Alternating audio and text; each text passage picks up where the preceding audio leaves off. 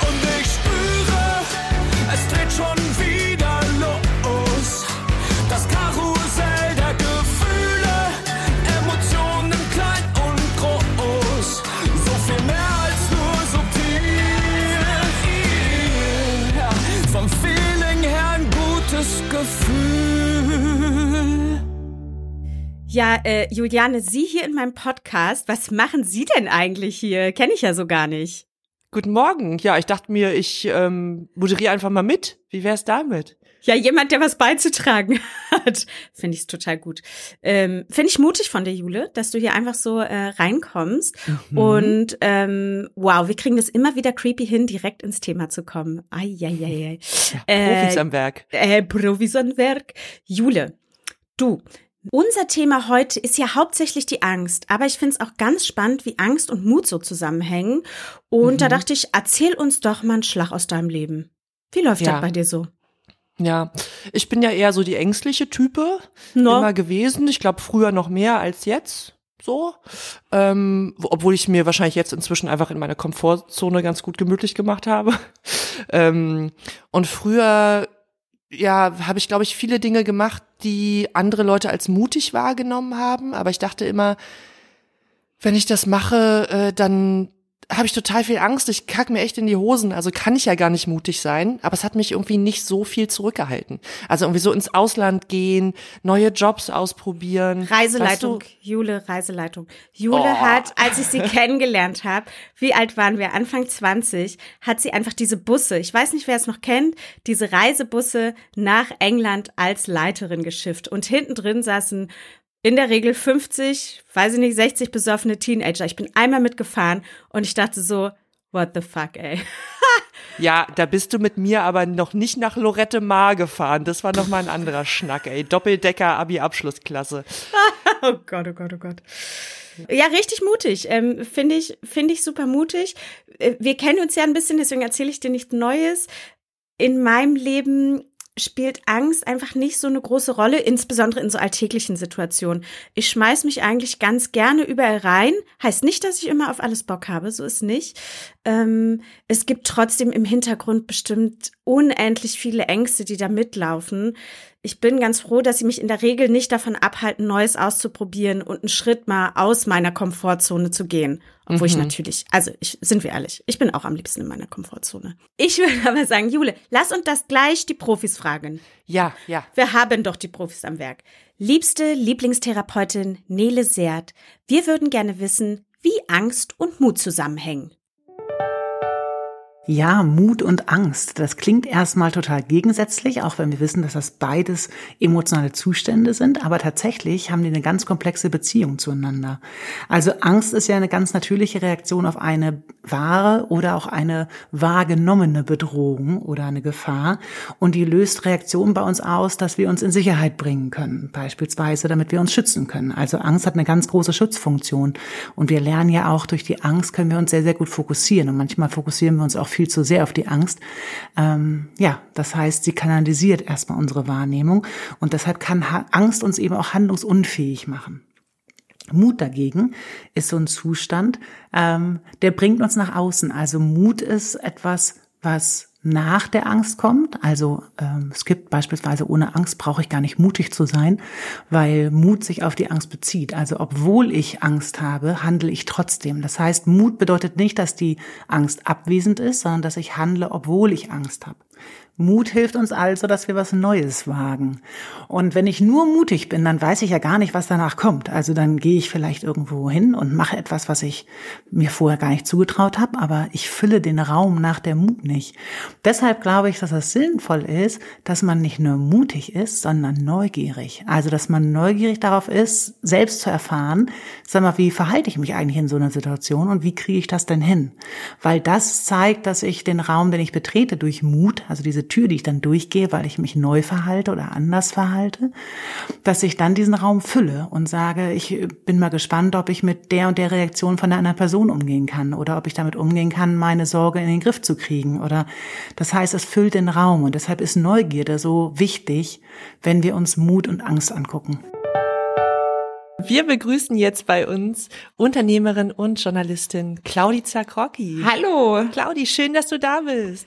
Ja, danke, dass ich dabei sein darf. Ich freue mich ganz doll. Claudi, ach, schön. Claudi Zakrocki, geboren im Schwarzwald, ist Unternehmerin, Digital Media Expertin und Journalistin. Sie leitete den Modeblog Limatz, war Chefredakteurin des Interviewmagazins und von Refinery 29 Deutschland, gründete kürzlich eine Interior-Marke, mindestens zwei Agenturen und ist nebenbei noch Beraterin, Speakerin und Mentorin. Früher hatte sie den Starschnitt ihres halbnackten Idols Eminem an der Kinderzimmertür hängen, heute ist sie süchtig nach Ketchup. Bei Instagram nimmt sie euch mit auf ihre Reise. Schaut unbedingt vorbei. Alle Links findet ihr wie immer in den Show Notes. Claudi, du hast dir ja heute ein Thema ausgesucht, was auf den ersten Blick für Außenstehende vielleicht gar nicht so zu dir passt, ähm, weil ich vermute, dass Leute, die dir begegnen, so ging es uns zumindest, ähm, dich als ja mutige, starke, selbstbewusste Frau wahrnehmen. Wann hattest du denn zum ersten Mal Angst? Erstmal vielen Dank, dass ich so wahrgenommen werde. Das freut mich natürlich. Ähm, ich glaube aber auch, dass die meisten Menschen ähm, nicht realisieren, dass ja auch Mut nur in Kombination mit Angst existiert. Also man kann ja nur mutig mhm. sein, wenn es davor etwas gab, äh, wovor man ängstlich war. Und ähm, ja, deswegen ist Angst in Kombination mit Mut eigentlich so das, was mich so durchs Leben trägt. Oder diese Überwindung dessen, ne, wie, oder so Learnings, wie man Angst überwinden kann, ähm, ist eigentlich jetzt so retrospektiv auch das, was mich sehr stark immer vorangetrieben hat. Dann gehen wir doch direkt zurück in den Urschleim. Konntest du denn als Kind deine Ängste äußern? Gab es in deiner Familie Raum dafür? Ehrlich gesagt nicht so. Also ich bin ja ein Kind von Einwanderern und ich glaube, viele mit Migrationshintergrund können das wahrscheinlich äh, relaten, dass da erstens nicht viel über Gefühle der Angst geredet wurde zu Hause, obwohl natürlich jetzt retrospektiv auch wieder klar ist, dass meine Eltern wahrscheinlich riesige Angst hatten mhm. vor einem mhm. neuen Leben in einem neuen Land. Ähm, und auch es also es ähm, höre ich auch oft von anderen, die eben auch diesen gleichen Background haben wie ich oder einen ähnlichen, dass es oft immer darum geht, so hab keine Angst, mach jetzt einfach, stell dich nicht so an. Mhm. Ne? Also auch dieses Raumhalten für Angst und Raumhalten für Gefühle war dann oft nicht da. Ähm, nichtsdestotrotz glaube ich trotzdem, dass es mich auch viel gelehrt hat, ähm, eben mich zwangsweise auch mit diesem Thema der Angst auseinanderzusetzen, weil ich dadurch eben selber Tools entwickeln musste, um diese eben zu überwinden. Zu den Tools kommen wir ein bisschen später, die interessieren uns natürlich total. Glaubst du, dass die, also kannst du dich an so ein paar konkrete Ängste erinnern von damals? Also so, es gibt so alles Mögliche von Monster unterm Bett bis, weißt du, so schon in, in der Kindheit oder Jugend dann? Genau, also ich habe auch bis heute noch so ein bisschen irrationale Angst, also man muss ja auch erstmal sagen, es gibt ja verschiedene Ängste. Ne? Es gibt so wie panische Angst, die man dann wirklich äh, psychologisch aufarbeiten muss. Dann gibt's so eine kleine Angst, die sich so ein bisschen im Bauch breit macht, ne? wo man denkt so, ah oh, nee, fühlt sich irgendwie gerade so ein bisschen komisch an. Dann gibt's so diese ähm, freudige, fast schon freudige Angst, die man zum Beispiel hat, wenn man früher im Schwimmbad beim Fünf Fünferturm stand und irgendwie Angst hatte, runterzuspringen. Ah. Ähm, ne? Oder dann gibt's ja auch manchmal so diese ganz irrationale Angst und die habe ich ja heutzutage auch, können wahrscheinlich auch viele Frauen vor allem relaten. Ähm, was ich früher immer hatte, ne, da ist so ein Monster unterm Bett oder man hat dann den Fuß aus dem Bett nicht mhm. raushängen lassen, weil man dachte, da zwickt einen dann jemand, total irrational. Ähm, na, oder auch manchmal so heute, wenn man irgendwie auf der Straße geht und irgendwie denkt, da ist hinter einem jemand. Oder manchmal habe ich das sogar noch beim Gesichtswaschen, Mhm. Gott, bin ich die einzige komische, die das hat, wenn man sich das Gesicht wäscht und dann denkt, da steht ein, hinter einem jemand und dann tut man sich ganz schnell dieses Gesicht abwaschen. Habt ihr das auch? Ich glaube, nee, das könnte, du, du lebst ja aktuell allein in deiner Wohnung, ne? Ja. Ich glaube, das hat, also ich könnte mir gut vorstellen, dass es was damit zu tun hat.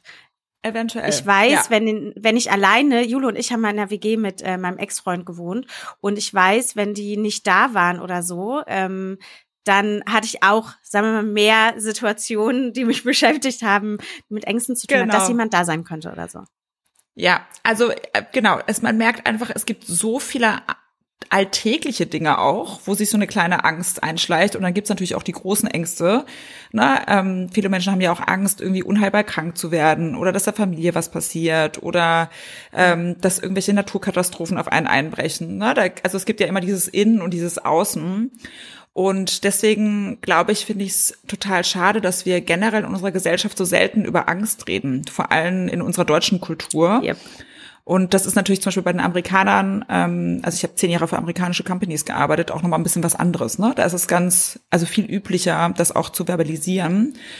Und als Kind hatte ich, glaube ich, eher Angst, also ich habe mich auch immer so gerne gepusht, meine Grenzen gepusht, auch meine körperlichen Grenzen. Ne? Also man kennt's ja, man hat irgendwie Angst vom Fahrradfahren und traut sich dann nicht und überwindet sich dann und macht das. Oder auch so vom Wasser hatte ich immer ganz viel Angst. Ähm, weil ich da auch immer so einmal so begegnen oder einen Moment hatte, wo es irgendwie nicht so cool war und so eine Welle mich ergriffen hat und dann musste ich irgendwie aktiv die nächsten Jahre daran arbeiten, diese Angst zu überwinden. Mhm. Ähm, ja, aber ich glaube, bei mir ging es auch schon immer viel in der Kindheit darum, Angst zu überwinden.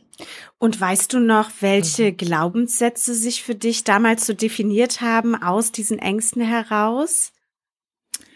Ja, das war ja irgendwie dieses äh, tolle Paradox bei mir, dass eigentlich nicht viel über Angst geredet wurde mhm. bei mir zu Hause, aber gleichzeitig haben meine Eltern mir immer gesagt, hab keine Angst, weil du kannst alles schaffen. Mhm. Oder hab keine Angst und du packst das, ne? Und hab keine Angst, du bist mhm. stark genug. Und auch heute weiß ich ja auch, dass ähm, Angst ja auch etwas ist, dass man zu Stärke umwandeln kann. Oder besser gesagt, man hat ja eine innere Stärke in sich und man muss lernen, dass diese Stärke immer größer sein kann als die Angst. Und das ist etwas, was eigentlich in diesen Glaubenssätzen von früher total schnell verankert war, was ich jetzt natürlich aber erst mit Mitte 30 verstehe, wie zuträglich das eigentlich war, ne?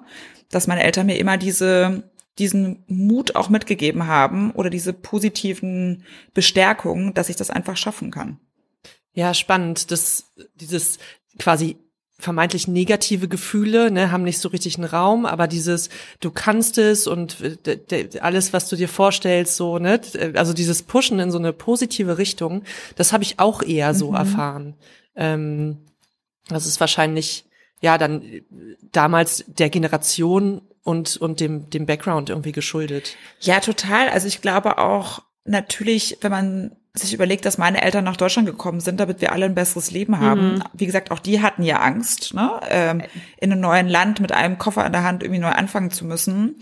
Und ich glaube, deshalb eben haben sie mich auch noch mehr gepusht, mein Potenzial auszuschöpfen. Ne? Und das hat ja auch immer was mit mutig sein zu tun und mit Angst überwinden ja. zu tun, ähm, weil sie ja einfach auch so viel Angst überwinden mussten, um überhaupt hierher zu kommen. Und ähm, ich glaube, so, dass hat ja immer gute und schlechte Seiten. Ne? Also es gibt ja immer so zwei Seiten der Medaille. Und ich glaube, so schlecht ich es jetzt auch im Nachgang fand, dass wir nicht offen über Angst sprechen konnten. Mhm. So gut fand ich es aber eben, dass es diese positiven und sehr empowernden Glaubenssätze immer bei mir gab in der Kindheit. Mhm. Und ich finde, das ist bei dir ja auch voll zu merken, auch heute noch. Ich kenne deine Eltern nicht, ne? ich habe ein bisschen was auf Social Media gesehen, aber das scheint sich ja durch dein Leben ähm, total gezogen zu haben. Und ich finde, du hast dich auch relativ früh, sage ich jetzt mal, der Öffentlichkeit gestellt. Ähm, in meiner Welt und auch, ich glaube, in der Realität bist du ja einfach eine der ersten Bloggerinnen, damals noch Modebloggerin hauptsächlich ähm, Deutschlands, hast dich fotografiert, gezeigt, bist ganz viel gereist, ne, hast die Leuten zu irgendwelchen Modemessen und so mitgenommen. Ähm, hast du das gemacht, weil du da einfach irgendwie so Bock hattest oder ähm, hat es nicht total viel Mut erfordert, dich so zu zeigen als Mensch? Weil das hat ja damals, ne, wir müssen zurückdenken, das hat damals kaum jemand gemacht. Genau, und das war auch irgendwie süß, dass du das jetzt gerade anmerkst, weil das ist so eine Zeit, da denke ich irgendwie so gar nicht oft zurück. Ähm, und eigentlich muss ich sagen, auch so wieder rückblickend bin ich total stolz auf mich, ganz ehrlich gesagt, wie mutig ich damals war, weil es war mhm. wirklich eine Zeit, in der dieses sich präsentieren, also man muss auch sagen, das war ja auch eine Zeit vor Instagram ja. noch, da gab es noch kein Instagram. Sehr lange Blogs. vor Instagram. Sehr lange ne? vor Instagram. Da gab es diese Blogs und man hatte da so eine kleine Digicam, ähm, weil natürlich auch die Handys noch gar keine guten Fotos gemacht haben. Und dann hat ja. man eben mit den Digicams Fotos gemacht und hat dann eben sich selber gezeigt oder was anderes gezeigt und dazu eben Texte geschrieben. Und ich habe damals auch sehr viel Hate erfahren. Also auch in meinem Umfeld. Ich habe damals in Heidelberg studiert. Mhm. Ähm, das war ja auch ein sehr intellektuelles Umfeld. Ne? Ähm, und da haben einfach die meisten Leute nicht verstanden, wieso ich erstens mich überhaupt präsentiere, zweitens dann auch noch mit sowas belanglosem, vermeintlichem mhm. wie Mode. Ne? Das passt ja nicht zu diesen intellektuellen Kreisen. Und ähm, ja, drittens war das auch, also man kennt das ja, vieles, was neu ist, macht erstmal Menschen auch Angst. Ja. Ne? Sie verstehen das nicht, sie können das nicht einordnen. Ähm, da ist dann etwas Neues und jemand macht das und irgendwo ist wahrscheinlich auch immer so ein bisschen die Angst, muss ich das jetzt auch machen? Oder eben, wieso macht die Person das? Kann es mir irgendwie gefährlich werden? Ja. Das ist ja dann auch wieder so eine äh, sehr tief intrinsische Angst bei Menschen. Und ich glaube, dass alles zusammengenommen war das, dass ich einfach wirklich auch im Freundes- und Bekanntenkreis so viel wirklich Hass fast schon erfahren habe Hass? dafür, dass wow. ich einfach nur einem Hobby, was ja damals wirklich nur ein Hobby ja. war, nachgegangen bin und einfach ich für mich ein kreatives Outlet ja gesucht habe in einem für mich sehr gesetzten, fast schon spießigen Umfeld, ne? Heidelberg, studieren, alles muss irgendwie sehr gesettelt sein. Ja. Ähm, und ich, für mich war das eigentlich total banal. Eigentlich wollte ich einfach nur ein kreatives Outlet haben. Ne? Manche Leute tanzen, manche mhm. Leute malen, manche Leute singen ich habe mich mit, mit Schreiben immer aus, ausgedrückt und habe dann aber auch wieder, und das ist eben, glaube ich, wieder der Knackpunkt, ähm, eigentlich hatte ich natürlich auch ein bisschen Angst, mich zu präsentieren, was ja auch etwas ganz Neues war. Ne? Das hat ja damals niemand gemacht und ergo habe ich das ja auch nicht gemacht. Ähm, aber durch dieses, durch diesen vielen Backlash, den ich so erfahren habe, ist daraus wieder fast wie so eine innere Stärke geworden. Mhm. Na, dieses innere, boah, ihr alle versteht das nicht, aber ich jetzt erst recht. Genau, jetzt erst recht. Und ich weiß einfach für mich in meinem Bauchgefühl, dass ich das jetzt aus irgendwelchen Gründen machen muss, weil sich das einfach für mich gut anfühlt. Und wenn ihr das alle nicht versteht, ist das nicht mein Problem. Und jetzt wirklich erst recht.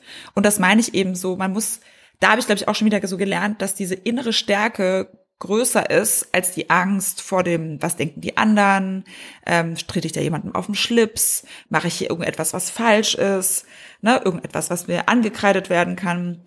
Und das war zum Beispiel eine, so ein, ein, so ein Beispiel. Und wenn man ehrlich ist, war das ja auch wirklich der Grundstein meiner ganzen Karriere. Ja. ja. Also dieser kleine, vermeintliche Hobbyblog ist genau dieser Grund, wieso jetzt alles so gekommen ist. Also es war der erste Schritt von allem. Ja, es war ja damals ähm, auch die Zeit noch, wo man irgendwie so in so einer Fußgängerzone rumsaß und gesagt hat, guck mal die da hinten an, wie sieht mhm, die genau. aus? Mhm. Ne? So von von unseren Familien vorgelebt und ich selber habe das auch gemacht als mhm. als Teenagerin. Ja, wir alle. Ähm, also alle in unserer genau. Generation. Guck mal, das kann ja. man ja so nicht anziehen oder so. Ne? Dieses, ähm, äh, das war ja total toxisch in alle Richtungen. Da, da, also das heißt ja automatisch auch, dass man selber weiß, die anderen beobachten mich alle und mhm. reden wahrscheinlich genauso über mich wie ich über die anderen. Ne? Ähm, und deswegen finde ich das gerade so ähm, so krass, ne, dass du dich das getraut hast und obwohl auch sogar dein dein engeres Umfeld, nicht nur die Kommentare oder Leute, die dir nicht so wichtig waren, sondern ein engeres Umfeld da auch so kritisch äh, war, dass du es dann so durchgezogen hast. Ja, ich kann das gar nicht so wirklich beschreiben, aber es war wirklich etwas. Ähm, es kommt aber auch daher, dass ich mich schon immer nicht wirklich zugehörig oder auch verstanden mhm. gefühlt habe. Also schon auch als Kind. Ne? Also bevor ich dann zum Studieren nach Heidelberg gezogen bin. Ich komme aus so einer ganz kleinen Stadt, äh, kleinen Stadt im Schwarzwald. Und das war mir immer ein bisschen zu gesettelt. Mhm. Das war mir immer ein bisschen zu engstirnig. Ich wollte immer in die große weite Welt hinaus. Und ähm, das habe ich eben auch zum Beispiel durch Mode ausgedrückt, so dass ich da nicht hingehöre. Ja. Das war immer so ein bisschen so mein Outlet, ähm, mich dann irgendwie kreativ und wild auszuleben. Ja. Und ich glaube, dadurch zum Beispiel diese Angst, was andere denken oder diese Angst, die auch wirklich viele Leute haben, ne, die auch viele Leute immer noch hemmt heutzutage. Was denkt der Nachbar? Ja. Was denkt der Chef? Ähm, was denkt die Vorgesetzte? Wie auch immer. Ähm, die lähmt ja ganz viele Menschen. Und das irgendwie hatte ich nie zu diesem Ausmaß, weil ich schon immer irgendwie nicht rangepasst habe und mir schon immer irgendwie klar war, die Leute denken sowieso, was sie denken wollen. Deswegen muss man gar keine Angst haben, da irgendwem auf den Schlips zu treten, weil letztlich ne, die Leute sehen ja eh immer nur das, was sie von einem sehen wollen. Ja, ja. Oh, ich finde das so spannend. Das beschäftigt mich äh, privat gerade auch ganz viel. Menschen, die sich anders gekleidet haben als das Dorf oder auch die Großstadt. Ne? Jule und ich sind ja zum Beispiel aus Berlin. Wir sind ja aus der Großstadt. Ich war auch auf einer Schule, das würde ich eher mit Heidelberg vergleichen. Ja, ich war auf einer ja. sehr gesetzten Schule. Die Leute hatten viel Geld. Die haben alle, was war denn damit? So Lacoste getragen zum Beispiel, ja. Und ich habe mich halt total dagegen gestellt. Ne? Ich war voll das Punkrock-Girl. Ne? Ich hatte bunte Haare Haare, Piercings, Tattoos und so. Ich habe da gar nicht reingepasst. Und ich finde es total wichtig und frage mich immer, ne, was ist es? Und es muss ja dieser innere Mut sein und auch dieses innere Erkennen, ich passe hier irgendwie nicht hin. Das heißt ja nicht, dass die ja. anderen alle scheiße sind. Natürlich mit, mit 16, 17 dachte ich natürlich, ja, die anderen, die haben es alle nicht gecheckt, die passen sich an, ja, die tragen jetzt schon Segelschuhe wie ihre Eltern. Wie kann man mit 16 nur Segelschuhe tragen, ne? Ja. Und ähm, Jule und ich sind halt auf die Punkrock-Konzerte gegangen und waren so, hä, wie, warum? Warum ist das alles so? Ich kann mir das bei dir richtig vorstellen. So Claudi im Schwarzwald in dem Dorf, eigentlich so für viel mehr Avantgarde, so nenne ich es jetzt einfach mal, ne? Also hast ja viel mehr Ausdrucksstärke, ohne zu sagen, dass ja. die Menschen, wie die sich da kleiden und wie jeder vielleicht sein ähm, Leben, was eher in kleineren Kästchen stattfindet, ja, was eher überschaubarer ist, sage ich jetzt mal. Ich kann mir das richtig vorstellen, wie du da so nicht reingepasst hast und so was, ja, tschüss ich gehe mal weg. Du hättest von Heidelberg zu uns nach Mannheim kommen müssen. Da waren alle, also da war richtig wild. Ich war ja auch immer viel in Mannheim. Ja. Immer schön auf den ganzen ähm, Partys und so. Das hat mir auch gut getaugt. Aber ja, letztlich war es bei mir immer so, ich war einfach mal auch sehr neugierig. Und ich glaube, das ist auch, auch etwas, was ein bisschen mit Angst zu tun hat. Ähm, bei mir war immer die Neugierde größer als die Angst. Ne? Also die Neu Neugierde vor Neuem, ob es jetzt eben ist, so einen Blog zu starten und ne, was passiert da mit mir, wenn ich mich da so kreativ ausdrücke beispielsweise oder mich eben anders anzuziehen. Was ähm, was bewirkt das ne, für mein Außen und für mich? Und so gesehen war die Neugier einfach immer ein Stückchen größer als die Angst. Die Neugier hat gewonnen. Yeah. Lass uns noch kurz beim Beruflichen bleiben. Du hast ja mittlerweile echt in so krassen Managementpositionen äh, gearbeitet. Wir begleiten dich ja auch schon eine ganze Weile immer mehr, so ein Stück aus der Ferne. Ähm, in unserer Welt gründest du immer wieder neue Firmen und machst so ganz, ganz viele Sachen. Und Jule und ich sitzen immer da und sagen, how the fuck does she do it? Äh, ich glaube, die meisten Menschen haben vor diesen Schritten ins Unbekannte Angst oder zumindest einen ganz krassen Respekt. Ähm, und ich habe das ja. Gefühl, du bist einfach so eine Person, ja, ich mache das jetzt mal, dann mache ich jetzt noch das, dann mache ich noch das. Wir haben uns neulich irgendwo getroffen, habe ich dich gefragt, was du machst und dann hast du so ganz kurz nur aufgezählt und ich war so, puh, weißt du, so, mein Gehirn ist explodiert. Ich so, äh, also, ne, muss man echt ein Typ für sein. Bist du, hast du da genau. keine Angst vor? Bist du da immun gegen diese innere Stimme, die sagt, das kannst du jetzt nicht auch noch machen? Wie ähm, beschreibt das nee, genau. Also das ist total schön und lustig zugleich, dass ich offensichtlich so wahrgenommen werde, weil wenn ihr jetzt in meinem Körper steckt und in meinem Claudi sein, würdet ihr wissen, dass ich einfach ganz viel Angst habe.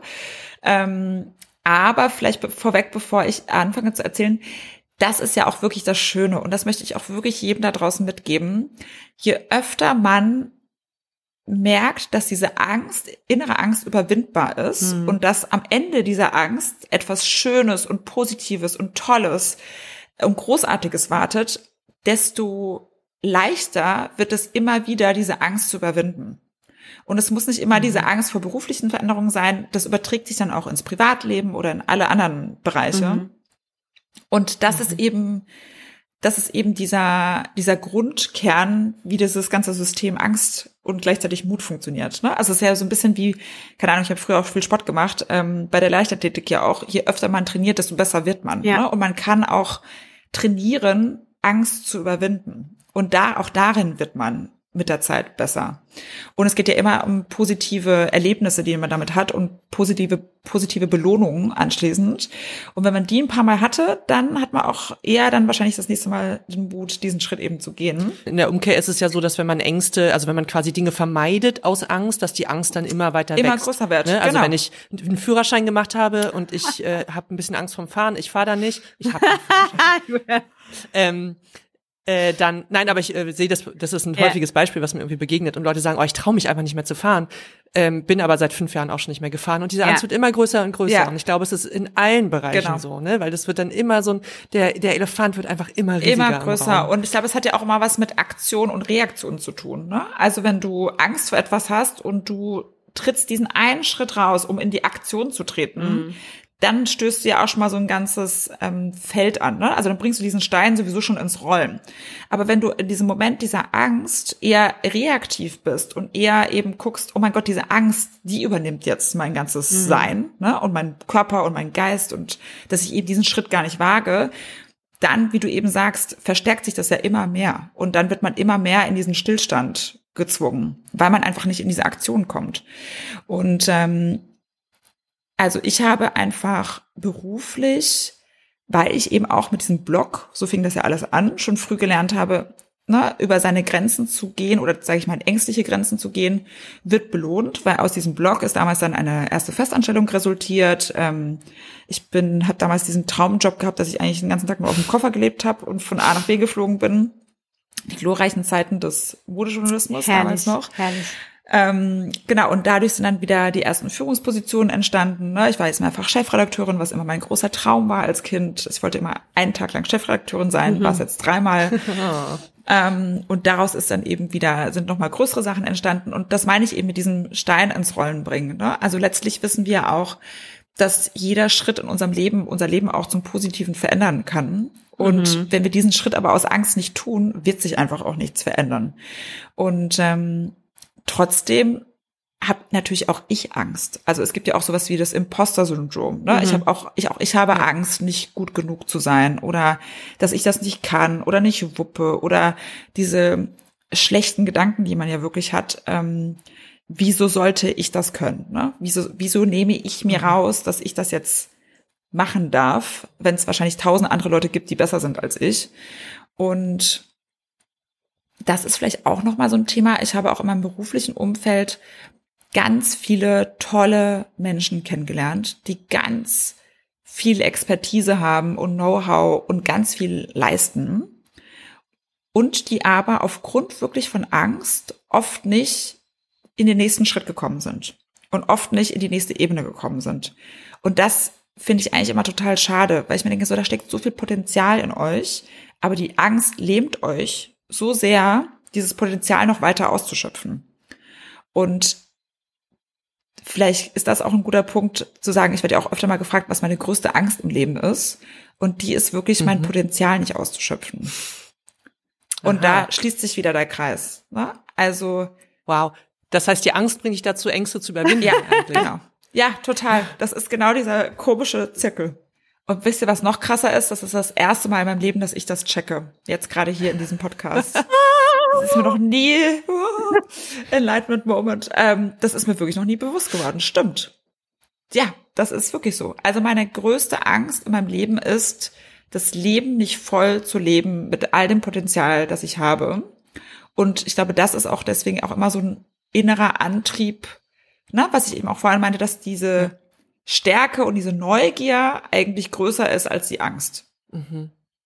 Was glaubst du, wo diese Angst herkommt? Ja, ich glaube auch wirklich aus meinem Background. Also wir alle Ja. wissen ja heutzutage hoffentlich da draußen auch, dass ähm, ganz viel in unserem Upbringing oder unserer Kindheit, ne, auf gut Deutsch ähm, drin liegt und verankert ist und das ganz viel Einfluss hat auf, wie wir einfach ticken und was für Charaktere wir werden.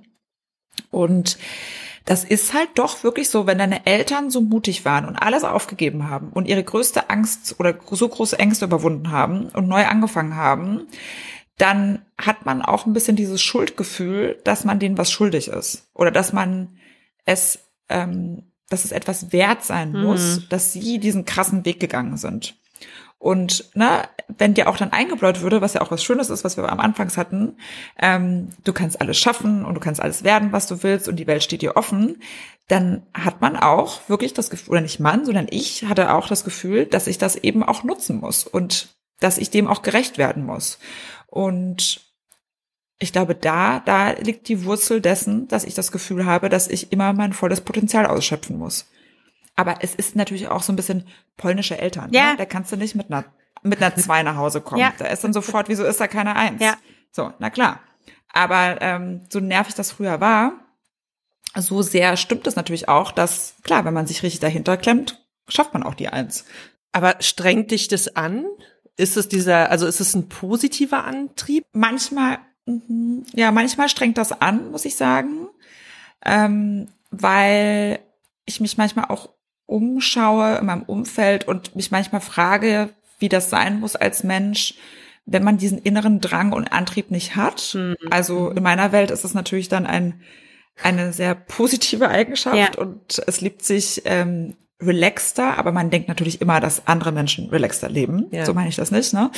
Ähm, aber gleichzeitig muss ich auch sagen, bin ich total dankbar, dass ich das habe, weil ich weiß, dass ich nur deshalb da bin, wo ich heute bin und mhm. ganz viele tolle Erfahrungen machen durfte und die Welt gesehen habe und wie gesagt, ähm, mich in, an Positionen wirklich rangetraut habe oder auch da, die mir ermöglicht wurden, von denen ich früher nie geträumt hätte. Und ja, also so sehr ich mir manchmal wünsche, ich hätte es nicht, so sehr bin ich auch dankbar, dass ich das habe. Mhm. Ich finde, bei dir ist total gut zu erkennen, aus dem, was du jetzt auch erzählst, dass je öfter man diese Ängste auch überwindet, ja natürlich das Selbstbewusstsein auch wächst, ne? Ja. Und das ist, das ist was, was uns auch im beruflichen Kontext, aber auch im privaten auch öfters begegnet, ne? Du hast Menschen, die haben wahnsinnig wenig Selbstbewusstsein, die sind die ganze Zeit mhm. am Zweifeln, die sagen, das kann ich nicht oder darauf nein und das traue ich mich nicht. Und das ist was, was einen im Leben hemmt, ne? Und da wird dieser Kreis Total. von Dingen, die man erlebt, der ist maximal eingeschränkt dann. Es ist einfach genau. so.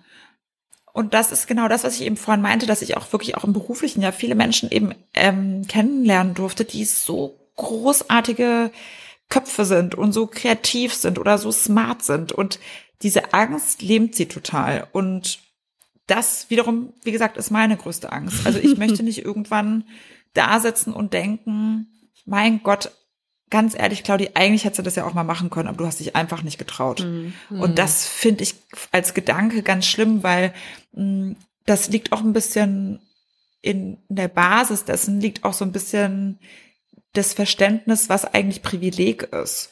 Und wie gesagt, wenn man so aufgewachsen ist wie ich, empfindet man das als wahnsinniges Privileg, überhaupt in einer Welt westlichen Welt wie dieser leben zu dürfen ne? und in einer Welt leben zu dürfen, wo einem so viele Türen offen stehen. Und wir haben ja in Deutschland so ein gutes Leben und uns geht's eigentlich so gut im Vergleich zum Rest der Welt. Und diese Privilegien auch dann zu nutzen und die nicht einfach verfallen zu lassen, in Kombination mit eben Privileg bedeutet ja auch immer, sein Potenzial ausschöpfen zu können, ne, was andere Menschen auf diesem Planeten einfach nicht können. Ja ja. weil sie woanders leben oder einfach diesen Zugang gar nicht haben. Ähm, zum Beispiel manche Leute können auch gar nicht studieren. Ne? Ja, also ich habe es auch mal als wahnsinniges Privileg empfunden, studieren zu dürfen. Und dann habe ich eben gedacht, okay, wenn ich schon studieren darf und kann und mir diese Möglichkeit gegeben wurde, dann will ich es auch voll ausschöpfen. Und was ist? Ich habe natürlich zwei Studiengänge parallel gemacht, klar. so, ähm, also so absurd muss es natürlich nicht immer sein, aber ich glaube, ja, das ist, das ist so ein bisschen so dieses, das eine bedingt so ein bisschen das andere. Und ich glaube trotzdem, dass ganz fest daran, dass Mindset heutzutage ganz viel, also generell ganz viel ändern kann beim Menschen. Und auch Menschen, die dieses Mindset nicht haben oder bisher nicht haben, dieses Ich kann alles schaffen und na, ähm, ich traue mich jetzt und dann wartet auf der anderen Seite dieses Trauens ähm, etwas ganz Großartiges auf mich, dass man sich das wirklich auch antrainieren kann. Ja. Und es fängt eben an, indem man im ganz kleinen mutige Dinge im Alltag tut und diese Angst überwindet. Also zum Beispiel, keine Ahnung, man hat jetzt Angst vor Hunden und sieht so einen kleinen Fluff, Fluffball jetzt auf der Straße und dann eben einfach sich ne, da stehen bleibt und mal fragt so, ah, es ist ja ein süßer Hund, darf ich den mal streicheln oder darf ich den mal angucken oder so. Und das ist so eine Kleinigkeit, aber aus diesen ganz vielen Kleinigkeiten entstehen dann eben größere Schritte. Und das ist das. Man muss immer mit dem Baby-Step anfangen. Das ist immer so im Leben. Aber je mehr man diese Baby-Steps macht, desto größer werden diese Schritte irgendwann. Und desto mutiger und mit strafferem Schritt geht man die eben auch. Ich, ich fühle da sehr mit dir. Ich sehe das sehr, sehr ähnlich.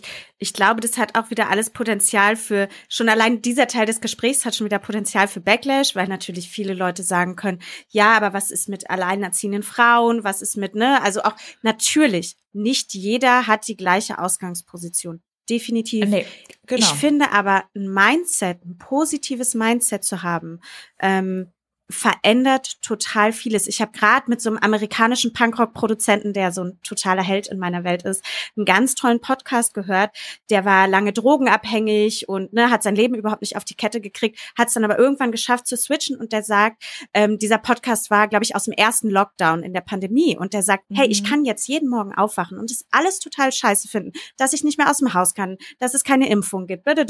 So, ich wache aber auf und sage, okay, ich kann mich jetzt hier nur noch in meinen vier Wänden bewegen was ist das Beste, was ich gerade daraus machen kann? Ja, wie kann ja. ich meinen Tag positiv gestalten? Ich habe keinen Bock mehr, die ganze Zeit so destruktiv, ich kann das nicht, ich schaffe das nicht, alles ist so schlimm. Genau, und ich glaube auch, ähm, weil wir gerade von diesem Backlash gesprochen haben, es wird immer Menschen geben, die es schlechter haben als man selbst. Klar. Und es wird immer Menschen geben, die es besser haben als man selbst. Und das davor ist niemand gefeit. Ne? Auch Leute, die vermeintlich super viele Millionen auf dem Konto haben, haben vielleicht, wissen wir jetzt nicht, etwas in ihrem Leben oder wahrscheinlich was, wo sie mehr gebeutelt sind als man selbst vielleicht. Ja. ja. Ähm, und das ist eben genau das, was ich meine. Ich finde oft auch, dass Opferhaltung Menschen lebt. Ne? Und ich sage jetzt nicht, dass es nicht wahnsinnig viele Menschen auf dieser Welt gibt, die Opfer von schlimmen Dingen sind oder von mhm. systematischen. Benachteiligungen. Ähm, das meine ich hier nicht. Aber wie du eben auch sagst, Anni, dieses trotzdem, dieses Mindset zu entwickeln, ja, ich kann jetzt mich ewig darum mit befassen, dass andere Menschen mehr Privilegien haben als ich. Oder ich kann eben sagen, ich setze jetzt diesen Kämpfergeist setze jetzt hier an und ich möchte mein Leben trotzdem aktiv so gestalten, dass es sich am besten für mich anfühlt und ich einfach viel aus diesem Leben raushole. Und es ist dann trotzdem vielleicht vermeintlich weniger, als andere Menschen aus ihrem Leben mhm. rausholen können, aber es ist trotzdem mehr, als du jetzt in dem Moment rausholst, in dem du nur auf dem Sofa sitzt. Ja. Mhm. Apropos rausholen, während du auf dem Sofa sitzt. Claudi, äh, ich, ich möchte gerne hier einmal scharf abbiegen Richtung Beziehungen, Richtung Dating. Ja. Ähm, hast du Angst, dich zu binden? Fällt dir das leicht? Hast du da auch Ängste, was zu verpassen? Heutzutage weiß ich, dass ich keine Angst mehr habe, mich zu binden. Ähm, ich hatte ganz lange Zeit, also in meinen Zwanzigern, Angst, nicht diese Anfangsbindung, von der ja viele Angst haben, ne, dass sie gar nicht zu diesem Punkt kommen, mhm. sich Boyfriend und Girlfriend zu nennen, sondern ich hatte dann eher Angst, ähm, sag ich mal, was so eintritt, wenn man so ein Jahr zusammen ist. Also diese tiefe emotionale Bindung und dieses mhm. sich dann eigentlich wirklich deeply emotionally ja auch aufzumachen und dadurch ja auch ein bisschen also abhängig ist das falsche Wort, aber wenn man jemand natürlich, also wenn man sich ausmacht und aufmacht und dann sehr stark liebt, ist man ja in einer sehr vulnerablen Position ja auch. Ja. Und davon hatte, davor hatte ich Angst. Also eher vor diesem Commitment, was passiert, wenn man sich wirklich emotional einem anderen Menschen öffnet. Ähm, das habe ich dann auch mit der Therapie aufgearbeitet und seitdem habe ich gar keine Ängste mehr, mich zu committen. Ähm, wir alle aber wissen ja, glaube ich, dass es heutzutage viele Menschen da draußen gibt, die eher Commitment-Issues haben, weil sie immer denken, da draußen wartet was Besseres oder na, weil sie ihre eigenen Traumata nicht aufgearbeitet haben und Ängste vielleicht auch nicht aufgearbeitet haben. Ja, lange Rede, kurzer Sinn, vielleicht ist das auch der Grund, wieso ich noch Single bin. aber, aber sorry, das, das klang jetzt so, ich habe da eine Therapie gemacht und jetzt habe ich gar keine äh, Ängste mehr. Ähm, ja. Können wir da noch mal, kann, also ist es wirklich also so? Also es ist, weil ähm, also ich, ich glaube dir so, dass es ist, äh, ich glaube dir, dass es so ist, aber ähm, das ist ja für viele nämlich die ja auch eine zentrale Frage. Wie kann ich mich committen und wie finde ich einen Partner oder eine Partnerin, die sich ebenso committen kann? Ja, also wie man einen Partner oder eine Partnerin findet, die sich ebenso committen kann, habe ich offensichtlich noch nicht mhm. äh, rausgefunden. Sonst wäre ich jetzt in einer committed relationship. Ähm, aber ich glaube, da ist auch wieder Mindset alles. Also ich komme immer wieder darauf, darauf zurück. Ähm, in meiner Therapie lernt man ja auch noch mal ganz stark Glaubenssätze mhm. zu hinterfragen, ne? Oder auch diese große Frage, ähm, also auch Commitment-Ängste sind ja auch Ängste, eine Form der Angst. Woher kommt diese Angst eigentlich? Und was in meinem Kopf, in die synapsenmäßig, ähm, konnotiere ich denn eigentlich mit Commitment? Und was bedeutet das eigentlich für mich? Und da ist man natürlich auch wieder stark geprägt ähm, von dem, was wie man aufgewachsen ist, ne, und was man in seinem Umfeld so mitbekommen hat. Und natürlich zum Beispiel weiß man ja auch, dass zum Beispiel Kinder, die traumatisiert sind, weil ihre Eltern sich geschieden haben, einen ganz anderen Zugang wiederum haben oder ganz andere Ängste haben, als jemand, der vielleicht von seinen Eltern immer nur vorgelebt bekommen hat, dass alles tippitoppi irgendwie ist. Mhm. Und letztlich ist es genau das. Man muss sich halt diesen Ängsten stellen und man muss sich aktiv dahinsetzen, entweder mit professioneller Hilfe oder mit seinen Freunden oder mit einem selbst und mit Tools. Heutzutage gibt es auch ganz viele Podcasts, die man hören kann. Ähm, und wirklich da in diese Themen reingehen und sich fragen, woher kommt die Angst? Ist die begründet? Ist die Angst vor Commitment vielleicht eigentlich eine verlagerte Angst vor etwas anderem? Mhm. Ähm, na, das sind alles so diese Fragen, die man dann wirklich auch in so einer Therapie aufarbeitet. Und deswegen kann ich Therapie auch immer nur empfehlen. Yes. Ja, ich glaube, die meisten, ich fand so, äh, du hast das Wort vulnerabel benutzt. Ich finde uns, ähm, wir haben ja viel mit Dating auch zu tun, auf im Gegenteil, ne? So sind wir ja gestartet. Und ich finde, was sich total durchgezogen hat und über die Jahre auch intensiver geworden ist, dass äh, es so eine starke Angst vor dieser Verletzbarkeit gibt. Ne? Ich öffne mhm. mein Herz, ich mache mich so verletzlich. Und dann habe ich auch ganz oft in Interviews schon immer gesagt, ja, so funktioniert Liebe aber. Ne? Du hast vorhin auch gesagt, die ja. zwei Seiten der Medaille. Liebe funktioniert nur, indem ich mich total verletzbar mache. Es geht nicht anders. Ja. Ne? Es ist geht nicht anders. Und generell hat ja auch ähm, also etwas auch so zu, also zu, wirklich zu sagen, dass man Angst auch zulässt, auch das ist ja schon etwas verletz, sich verletzbar zu ja. machen. Ne? Also wirklich zu verbalisieren, ich habe jetzt Angst vor XY. Und auch das macht einen ja angreifbar und verletzbar, weil wenn das Gegenüber, ob das jetzt im Berufen oder im beruflichen oder privaten Umfeld ist, da reinschießen will, dann kann die Person da jetzt angreifen. Ne? Voll. Aber auch da wieder da passiert so viel Großartiges auf der anderen Seite von dieser Verletzbarkeit oder wenn man sich öffnet. Ja. Und wenn man diese Angst vor Verletzbarkeit auch überwindet. Weil, wie du eben sagst, nur so kann man eben ähm, eine wahre Tiefe aufbauen zu jemandem. Ja. Ne? Oder zum Beispiel, ich kenne auch viele Menschen, die ähm, kreativ, wirklich sehr kreativ sind und zum Beispiel Angst haben, sich kreativ auszudrücken. Ne? Mhm. Ne? Auch zum Beispiel im beruflichen Umfeld, weil das natürlich auch eine sehr, ein sehr vulnerabler Prozess oft ist und da natürlich auch einfach sehr viel Angriffsfläche geboten wird. Und man weiß es immer, je mehr Angriffsfläche man hat, egal ob beruflichen oder privaten, desto mehr kann das Gegenüber das ausnutzen. Aber man weiß eben auch, wenn man einmal sich geöffnet hat und man positives Feedback bekommt und man merkt, wie viel anderen Menschen man dadurch helfen kann oder man merkt in der Beziehung, wie die andere Person auch sich selber dann aufmacht und sich öffnet und dadurch man einfach eine ganz andere Ebene in der Beziehung erlangt, dann weiß man ja einfach, was, was für Energie und großartige, ja.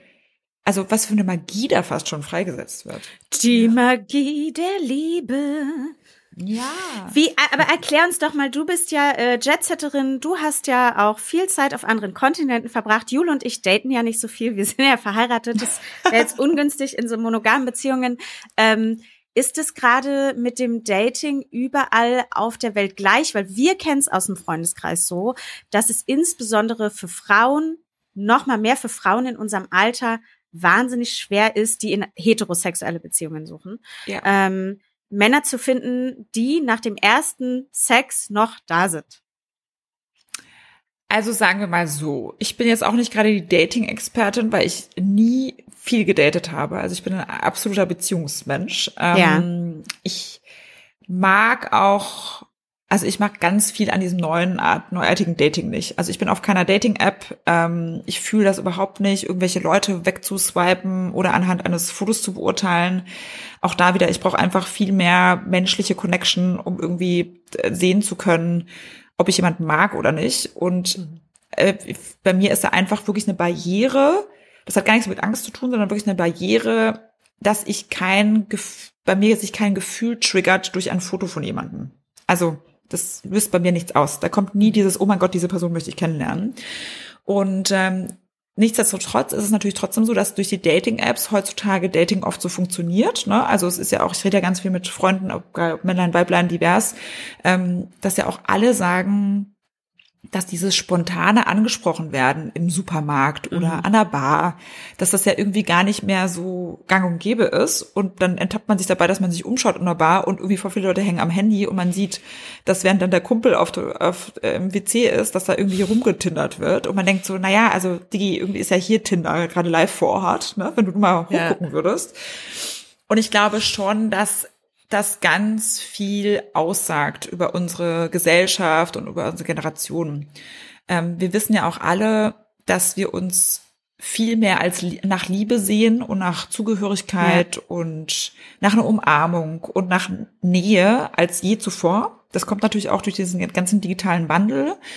Und gleichzeitig, gleichzeitig schaffen wir es eben nicht, weg vom Digitalen und wieder mehr in die Realität zu kommen und uns eben auch wieder diese Angst zu überwinden und uns zu öffnen, diese Nähe auch überhaupt zuzulassen zu Menschen, sei es in einer Freundschaft oder sei es in einer Beziehung, in anderen, also romantischen Beziehung. Und dementsprechend ist es schon irgendwie erschreckend, aber auch gleichzeitig für mich nicht überraschend, dass egal wo ich bin, ob ich jetzt, als ich lange Zeit in LA war oder in London oder ich war auch in Paris oder Ibiza, sonst wo, ähm, viele das Gleiche erzählen und viele übermüdet sind von diesem ganzen Dating-Gehabe und diesen ganzen Dating-Apps und das ist immer so ein bisschen unverfänglich, ne? Oder auch unverbindlich. Man trifft sich dann. Ähm, vielleicht hat das dann eher etwas Sexuelles, aber meistens kommt es auch über ein paar Dates nicht hinaus. Mhm. Und das ist ja eben auch so schade, ne? Weil ich habe jetzt erst gestern ähm, so ein tolles Videosnippet auf Instagram gefunden, wo eine ganz schlaue Person auch im Mikrofon gesagt hat, dass ähm, diese ganzen Dating-Apps uns auch gelehrt haben, ähm, dass da einfach, dass man seine Trauer und auch seine ähm, seine Reflexion mit einem selbst oft auch mit ähm, also überspielen kann mit einem Überangebot oder diesem What's Next. Ne? Also früher war es ja so, man hat eine Trennung hinter sich gehabt, da muss man sich erstmal mit dieser Trennung auseinandersetzen, in diesen Schmerz reingehen, sich dann wieder der Angst stellen, jemand neuen kennenzulernen. Und heutzutage ist es so, ach, ich kann mich hier einfach ablenken mit Tinder oder mit allen anderen Apps. Und das ist natürlich ähm, etwas, was gleichzeitig natürlich schön ist, wenn man auch sagt, man kann so gesehen viel mehr Menschen kennenlernen, rein theoretisch. Aber natürlich ist es irgendwo auch eine Distraction. Distraction von ja. wirklich einem, einem, eine Auseinandersetzung mit, was es wirklich bedeutet, jemandem offen und empathisch und ehrlich gegenüberzutreten. Total. Würdest du in der Bar jemanden ansprechen, den du, oder machst du das? Nee, aber ich bin auch ganz schüchtern, muss man sagen. ja, das wollte ich nämlich gerade also, sagen. Also für ja. mich waren die waren die Dating Apps so so schwierig, das auch ich das auch fand. Ich habe es immer immer nur so eine Woche am Stück und habe ich mich wieder abgemeldet und in der Zeit habe ich irgendwie mit zwei drei Leuten geschrieben und die dann getroffen so und ja. dann war ich aber nicht mehr ne, ich irgendwie das hat für mich alles nicht parallel funktioniert. Und ich habe so auch meinen Mann kennengelernt. Also ich war, glaube ich, drei, dreimal jeweils eine Woche auf einer Dating-App und habe meinen Mann da rausgefischt. Ähm, Ach, so schön. Und das ist für mich halt, ich schaff's nämlich nicht oder habe es äh, in meiner Vergangenheit nicht geschafft, und jetzt ist es nicht mehr relevant, äh, Leute in Bars anzusprechen oder im Supermarkt oder was auch immer. Dieses, dieses, eigentlich diese, dieser schöne Start, den sich ja auch viele wünschen, die sagen, ach, wie toll wäre es einfach so, ach, ich bin bei der Post und dann greift man zum ja. selben Brief, was weiß ich. ähm, ne, also sowas, aber man muss sich ja da auch einfach wieder trauen. Total. Und ich glaube auch, das meine ich eben gerade, Dating-Apps haben ja auch was Gutes, ne? Und wie gesagt, man lernt, man hat das Potenzial, viel mehr Menschen kennenzulernen und auch für viele, die vielleicht auch gar nicht in einer Großstadt leben, ne? Die vielleicht auch in, in kleineren Orten leben, wo es gar nicht so viele Menschen faktisch gibt auf einem Ort. Ja. ja. Ähm, ist es natürlich einfach auch schön, ähm, außerhalb dieser Bubble jemanden kennenzulernen. Und, glaube ich, auch für viele introvertierte Menschen, die eher sagen, diese Hürde, jemanden zu schreiben und das am Anfang ja auch wirklich dieses Unverbindliche oder Unverfängliche. Ja das ist ja auch eine geringere Hürde. Mhm. Ähm, das tut auch gut. Ich glaube eben, weil wir gerade von Hürden sprechen, der Knackpunkt ist dann eben, dass, glaube ich, viele über diese unverbindliche Hürde, ja. dieses Rumgeplänkels auf einer App oder dieser paar Mal Daten nicht hinauskommen. Ne? Ja. Und das ist, glaube ich, eher das, ähm, wo ich dann wieder diese Angst sehe, sich aufzumachen oder ne, sich zu öffnen ja. und Gefühle zuzulassen oder auch mal wirklich einfach auch, viele haben ja einfach auch Angst, ähm, was mit einem selbst passiert, wenn man den Fokus darauf legt oder auch mal das Interesse darauf legt, wirklich eine Person mal tiefer kennenzulernen. Ja. Ne? Weil eine Person ist ja auch immer ein Spiegel von einem selbst. Und ich glaube, viele Menschen haben Angst, was mit einem, mit ihnen passiert, wenn sie diesen Spiegel mal öffnen. Und ich glaube trotzdem aber auch, dass sich ganz viele Menschen dessen nicht bewusst sind. Und ich zum Beispiel bin total schüchtern und deswegen würde ich nie jemanden ansprechen ähm, in der Bar. Was natürlich auch etwas ist, wo ich sage, das ist zum Beispiel auch eine Angst, die ich noch habe und die ich wahrscheinlich überwinden mhm. könnte, sollte, müsste, wie auch immer. Es ist ja auch ähm. okay, weißt du, es ist ja auch absurd zu nee, denken, total. alle Ängste habe ich jetzt überwunden. Bei mir ist, weil nee. so, also gibt's ja genau. auch nicht. Angst gehört zum Leben dazu.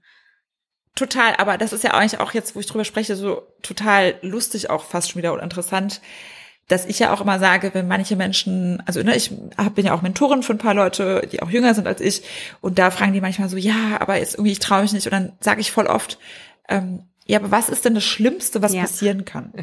Na, und das ist eigentlich auch nochmal vielleicht so ein guter Knackpunkt, den wir nochmal erwähnen sollten, sich ja.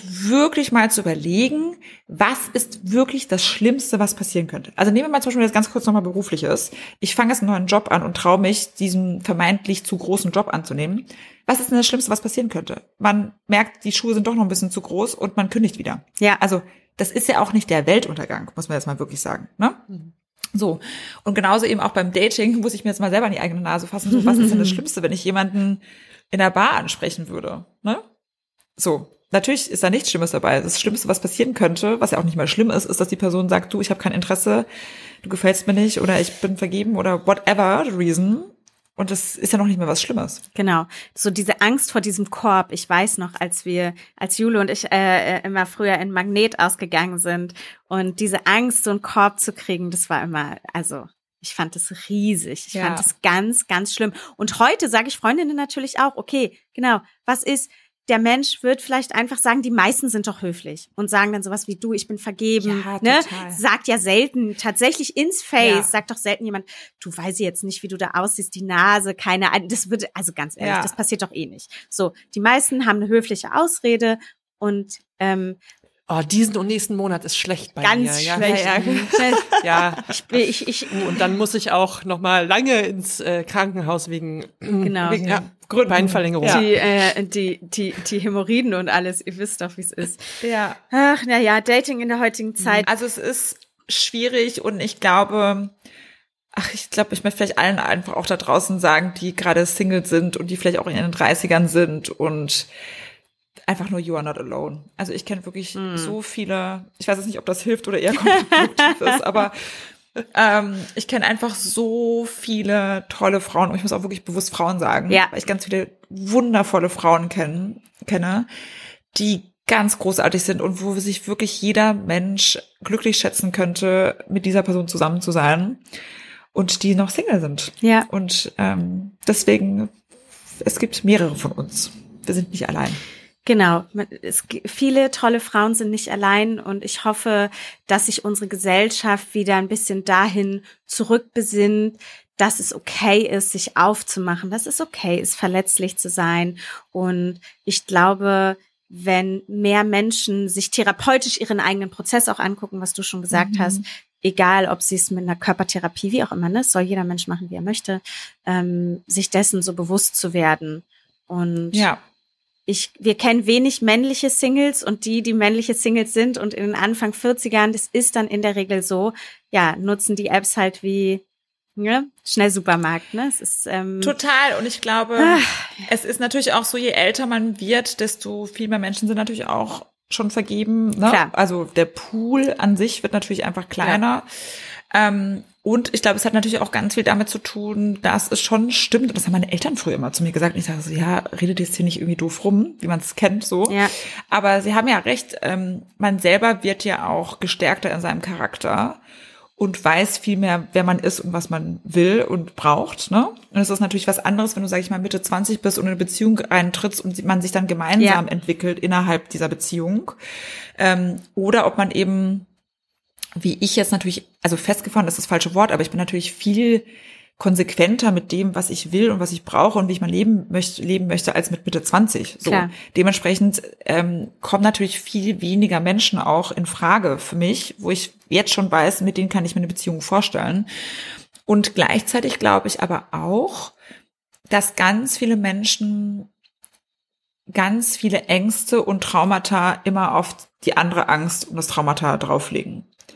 Und sich wenig Raum nehmen und Zeit nehmen, das ist natürlich auch etwas ein Privileg, das zu haben, sich mit sich selber auseinanderzusetzen oder auch mit verletzten Gefühlen von einer Beziehung von vor zehn Jahren auseinanderzusetzen und mit Traumata, die dadurch, dadurch entstanden sind. Und ich glaube schon, dass ähm, das darin dann resultiert, dass ganz viele Menschen dann auch gar nicht so bewusst in eine neue Beziehung eintreten können ja. ne? und es vielleicht auch gar nicht mehr schaffen, das, was ich gerade meinte, dieses sich innerhalb der Beziehung weiterzuentwickeln und diesen, das als etwas Schönes anzusehen, ne, auch mit diesem, ähm, mit diesem Schutz, den man ja auch wirklich hat durch eine zweite Person. Ne? Also ich sage immer so, ähm, viele, die auch nicht Single sind, wissen gar nicht, wie das ist, wenn man nie diese eine Person im Rücken hat, ja. die einen stärkt. Ne? Und wenn man selber an sich, mhm. sich nicht an sich, sich, wenn man nicht selber an sich glaubt, dann einem sagt so, oh, Spazi, du kannst das, ne? Du schaffst das, ich glaube an dich. Und als Single hast du das ja nicht. Und wie anstrengend das ist, sich jeden Tag aufs Neue das selber geben zu müssen. Diesen Anpush und diesen Ansporn und dieses Glauben an sich und dieses, du bist eine tolle Person und du schaffst das. Ähm, und ja, ich glaube, dass es natürlich auch etwas ganz, ganz Wunderbares und Schönes ist, in einer gesunden Beziehung das eben zu haben und dass man da auch wieder ganz viele Ängste dadurch überwinden könnte, ne? Und nochmal sein neues Potenzial auf ganz andere Art und Weise ausschöpfen könnte, wenn man eben dieses tolle Support-System hat. Und ich finde es einfach schade, dass viele Menschen das gar nicht mehr, gar nicht mehr rankommen, weil sie sich eben nicht öffnen und weil sie eben nicht verstehen, dass man sich schon committen muss zu Personen, um dieses Support-System zu haben. Ja, an alle, die zuhören, wir machen das genau jetzt. Leitet es an eure männlichen Freunde insbesondere weiter. Wir wollen nicht mit dem Finger auf irgendjemanden zeigen. Ähm, das machen wir natürlich nicht. Aber äh, ja, fände ich schön, wenn sich da in unserer Gesellschaft noch mal ein bisschen was ändert. Ich glaube, das ist auch immer in Großstädten und so ist das alles natürlich noch viel präsenter. Wenn du irgendwie richtig krass ja. aufs Land gehst, da hast du genau noch dieses Ding, jeder irgendwie gefühlt so mit seiner Jugendliebe oder die irgendwie ähm, nach dem Schulabschluss und dann äh, ist das oft gesetzt. Ob das immer das glücklichere Leben ist, weiß man nicht. Manchmal habe ich schon das Gefühl, wenn ich ja. aufs Land gehe, ja, sieht doch auch alles irgendwie ganz nett aus. Ist vielleicht ein bisschen spießiger. Ähm, äh, naja. Aber ich glaube, es ist ja auch immer alles eine Frage so ein bisschen auch der Entscheidung. Ne? Ja. Also man sagt ja auch, Liebe ist auch eine Entscheidung. Du musst dich ja jeden Tag fürs Neue für deinen Partner oder deine Partnerin entscheiden. Ja. Ähm, und ich glaube, das zum Beispiel habe ich auch in der Therapie zum Beispiel gelernt, weil wir da ja noch meinten, das war ja eben nicht so, oh, ich habe eine Therapie gemacht und danach ist alles gut, sondern da habe ich ja auch gelernt, es ist auch eine Entscheidung zu sagen, ich wünsche mir in einer committed relationship zu sein und ich gehe dafür über meine Ängste drüber und über, na, ich behandle meine Traumata und ich traue mich deswegen aus meiner Komfortzone raus, um eben da hinzukommen. Und das ist eine ja. Entscheidung, die man auch treffen muss für sich. Ja, so ein na? Ziel auch, was man, also so wenn man, Ziel, wenn man, ja. Hm, ja. Also auch da wieder ganz viel, glaube ich, ist es wirklich, ich bin ganz großer Fan davon, immer mal wieder bei sich einzuchecken und zu überlegen, wirklich so eine Bestandsaufnahme zu machen. Wer bin ich? Wie fühle ich mich?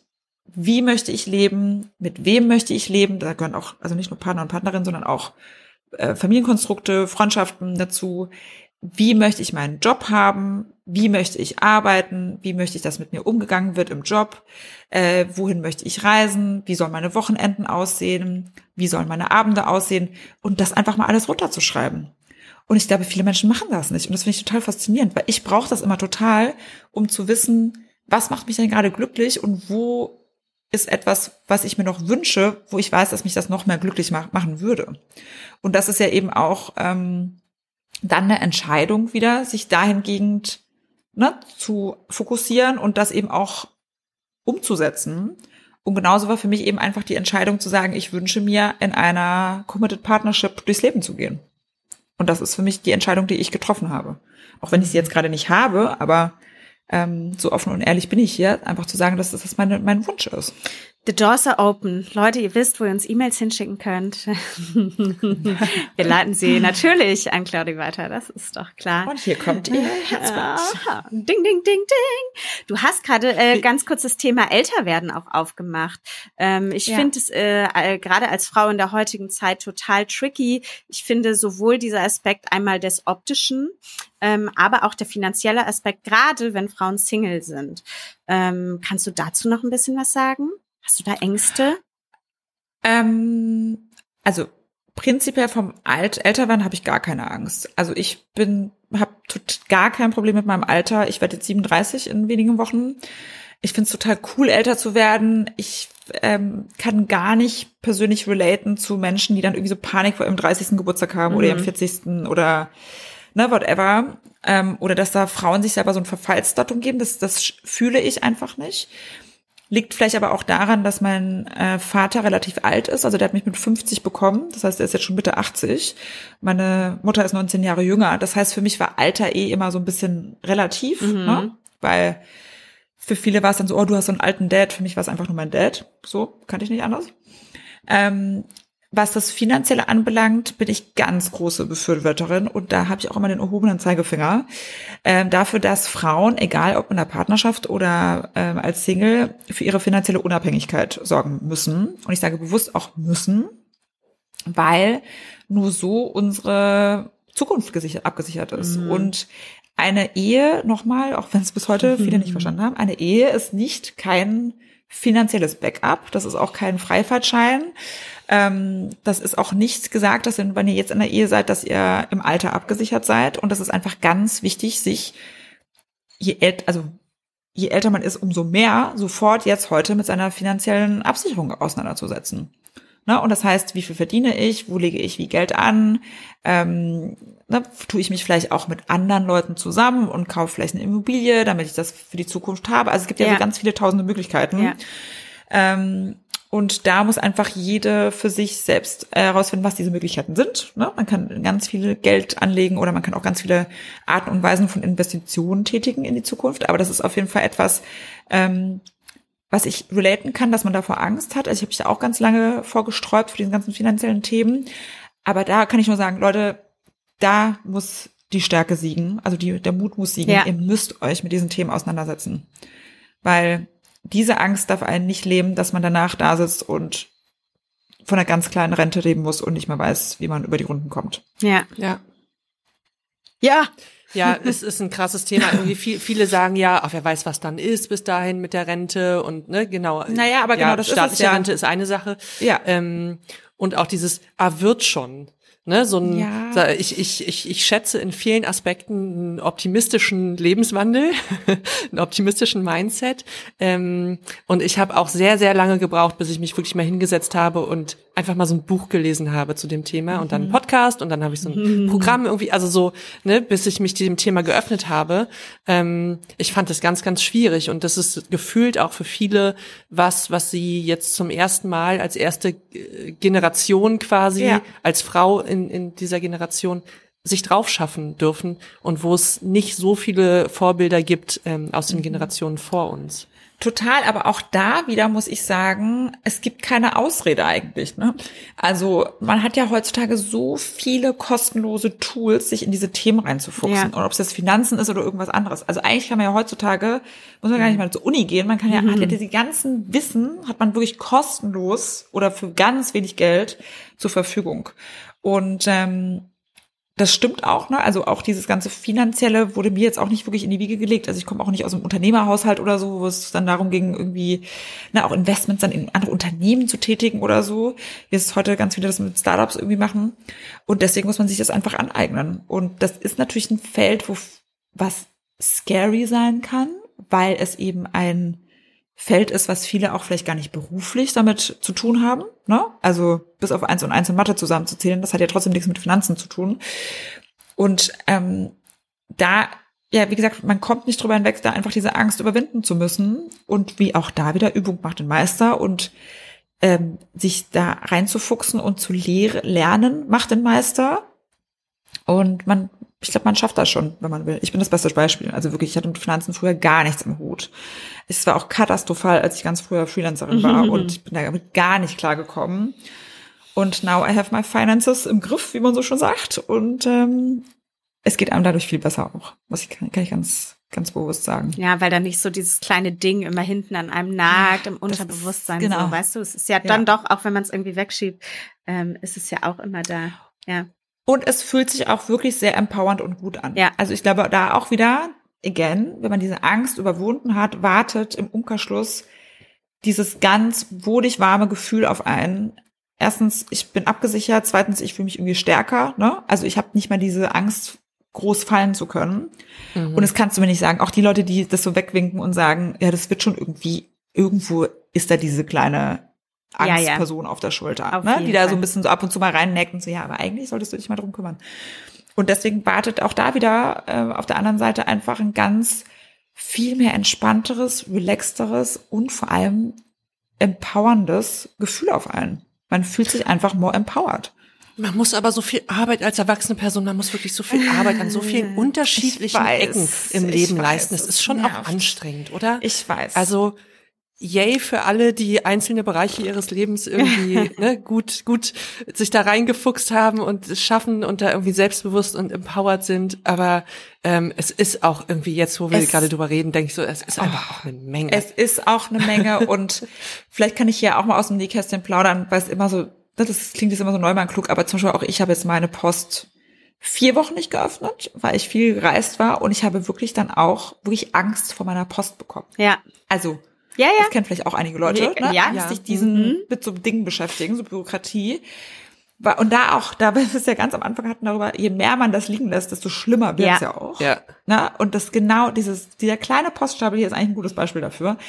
Und ich war einfach viel unterwegs, musste viel auf Konferenzen sprechen und hatte einfach nicht die Energie oder einfach auch gar nicht die Zeit, mich darum zu, äh, zu kümmern. Und danach war ich so energetisch low, dass ich einfach auch mal ein paar Tage hatte, wo ich wirklich einfach den die Decke über den Kopf gezogen habe. Also wirklich wortwörtlich. Ich ja. lag im Bett und bin, habe dieses Bett nicht verlassen, habe diese Decke über meinen Kopf gezogen und konnte mich einfach nicht mit Themen auseinandersetzen. Ich weiß, mir war das alles zu viel. Ich hatte gleichzeitig aber ist diese Angst immer größer geworden. Oh mein Gott, ne, es wird Tag und Tag und Tag und ich mache diese scheiß Post nicht auf. Ja, und auch da wieder wie es immer so ist, wenn man dann bereit ist und diese Post mal öffnet und sich dann mal zwei Tage hinsetzt, dann fühlt man sich danach besser.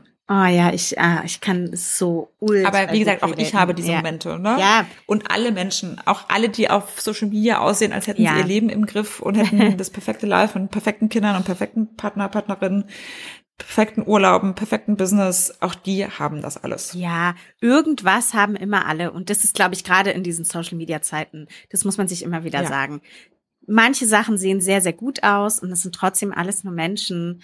Ähm, und das finde ich aber auch sehr sympathisch. Zum Beispiel, ich fand das, ich, ich mache jetzt auch das Nähkästchen auf. Ich war ja gestern bei dir zu Hause und habe dir das Mikrofon gebracht. Und ich glaube, so eine der ersten Sachen, die du gesagt hast, ja, hier sieht's gerade so ein bisschen chaotisch alles aus und ich streich hier und irgendwie gucke ich so genau hin. Und ich war so, ja, und das ist mega geil, weil sie ist halt auch nur ein Mensch. Das ist ja auch normal. Das wäre jetzt total, das hätte mich tendenziell eher total überfordert, wenn ich bei dir reinkomme und alles ist picobello und du bist picobello gestylt und äh, du kommst gerade aus dem nächsten geilen Meeting. Weißt du, das ist ja auch, das wäre ja auch ein bisschen gruselig irgendwie.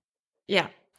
Ähm, ist es auch und ich glaube, also ich glaube trotzdem, dass es diese Menschen gibt, wo alles nach außen hin perfekt ist, aber dann trotzdem ist es ja nach innen hin nicht perfekt. Ja, genau. Ich glaube, das muss man sich immer einfach bewusst machen und ich glaube, das ist einfach auch menschlich. So und ähm, das ist ja eben das, was ich auch meinte. Ich habe einfach keine Angst davor, mich so zu zeigen, wie ich bin, mit all mhm. meinen Facetten und mit all dem Ich, ne, mit guten und schlechten Eigenschaften, positiven, negativen. Ähm, so, ich bin einfach ich und da muss ich keine Angst haben, dass andere Leute judgen, weil wie gesagt, das ist ja jetzt an, liegt jetzt an dir, Anni, ne? Ja. Du kannst jetzt durch meine Wohnung gehen und sagen so, danach rauskommen und sagen, oh mein Gott, zehn Leute anrufen und sagen, wisst ihr eigentlich, wie es bei der Claudius so aussieht, katastrophal. Oder du, der du gehst halt raus. In der Ecke auch der ist mir also ganz ehrlich, äh, sofort aufgefallen. Oder du gehst halt raus und sagst halt so, ja, cool, Claudia ist halt einfach, Claudia ist einfach auch ein Mensch, ne? Wo sie jetzt gerade der Maler Ja, so authentisch halt, weißt du, it's genau. just a normal so. human being. Und das finde ich, das finde ich halt so erfrischend. Genau, aber diese, dieses, das zu checken in Mindsets, das, ja, so wie ich es gecheckt habe, ich kann deine Reaktion ja sowieso nicht ändern. Ja, ja, ne? voll. Also du gehst da raus ja. und was du dann damit machst, das kann ich gar nicht beeinflussen.